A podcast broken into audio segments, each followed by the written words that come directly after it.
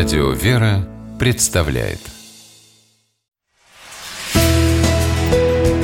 Литературный навигатор Здравствуйте! У микрофона Анна Шапилева.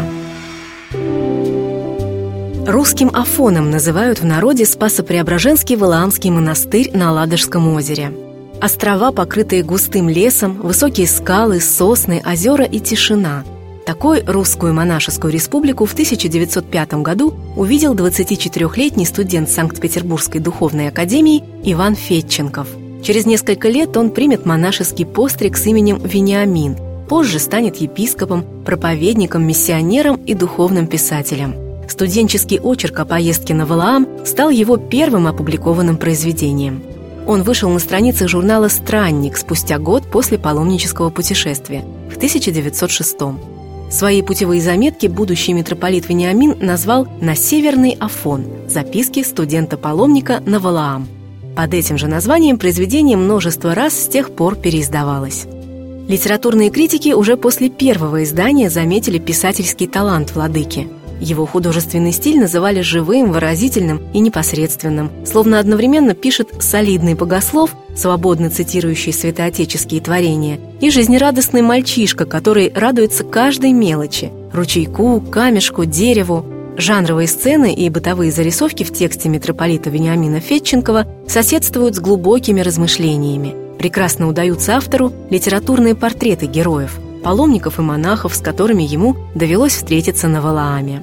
Так, например, он описывает одного из валаамских иноков, гребца, который вез его на лодке в Иоанно-Предтеченский скит. Владыка Вениамин пишет, как смотрел на его окладистую русскую бороду, простое открытое лицо и широкие кисти рук, спокойно и крепко удерживающие тяжелые весла. Автор рассказывает короткую и простую историю этого инока. Прежде он был офицером. Не раз приезжал гостить на Валаам, пока, наконец, с благословения родителей не остался здесь совсем. Здесь он чувствует себя так, как чувствуют почти все иноки. Всем доволен и благодарит Бога, пишет митрополит Вениамин Фетченков. Рассказывает он и о том, как беседовал в монастыре с одним молодым послушником, сыном обеспеченных родителей, образованным человеком, талантливым пианистом. Эта встреча вдохновила автора на рассуждение о том, что у человека всего может быть много – и богатства, и образования, и эстетики, однако человек ясно чувствует, что это далеко не все, что чего-то еще более важного не хватает.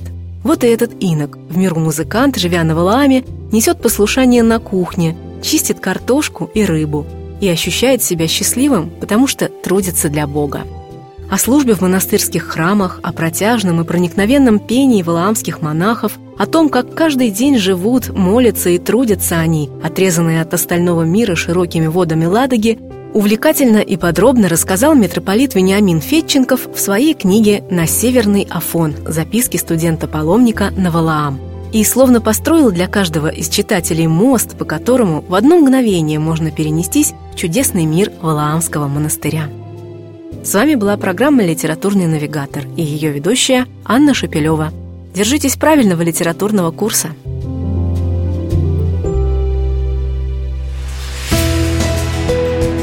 «Литературный навигатор»